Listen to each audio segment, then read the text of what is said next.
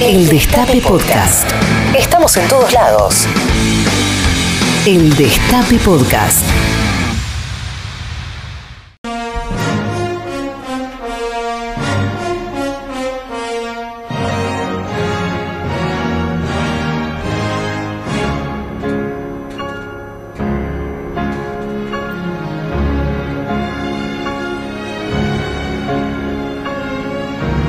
Seis y media de la mañana, pasaje Parpal 1658, de noche, frío. El sol no salía, mucho frío. En los 60 hacía mucho más frío que ahora. Miento, había menos para calentarse. Mamá se levantaba, iba a la cocina, iba chancleteando, en pata, chancleteando, y por ahí con una hojota así porque la otra se le quedaba abajo. Pateaba la escupidera con la meada de mi viejo porque mi papá tenía problemas en la vejiga y meaba así. Y se, le pegaba a la, a, la, a la escupidera, se enchastraba todo con la meada de mi papá con un camisón de plush.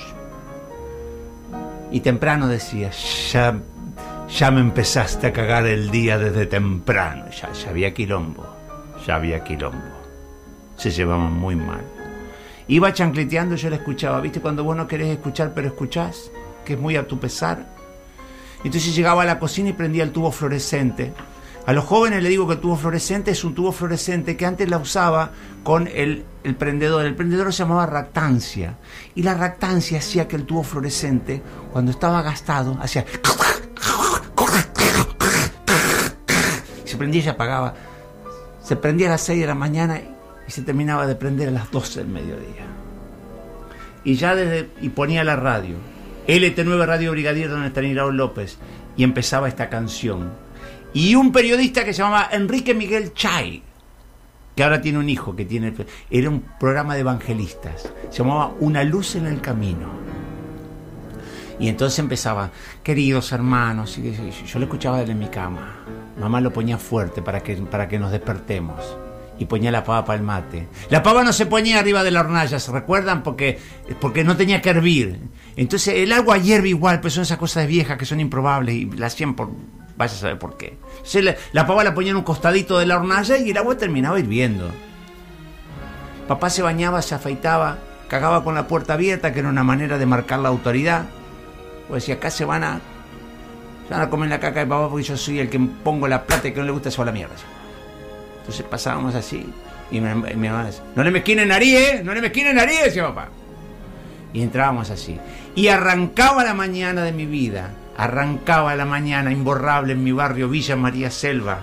Con esa radio que estaba presente de las 6 de la mañana.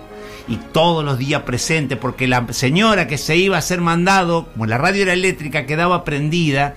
Y entonces la manera de quedar prendida era una, un, un aviso a los ladrones de que ahí adentro había gente y que no podían entrar.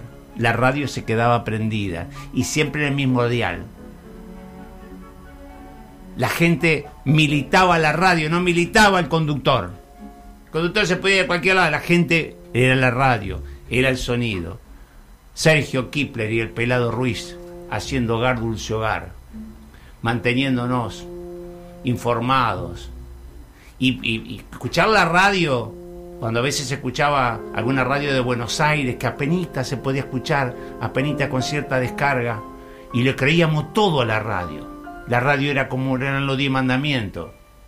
Cuando jugaba Boca, y jugaba Boca River en la cancha, el, locutor decía, negros nubarrones se ciernen sobre el río de la Plata que forman una capa negra como de Batman en el arco que da al río de la Plata que defiende Antonio Roma y la gente escuchaba que, que, se estaba por venir lluvia en Buenos Aires. Y era tan creíble que en Santa Fe, que había un sol de punta a punta, sacaba el paraguas porque creían que iba a llover. La radio era muy creíble. La radio nos acompañó siempre. La radio era lo primero, el televisor no estaba, estaba la radio.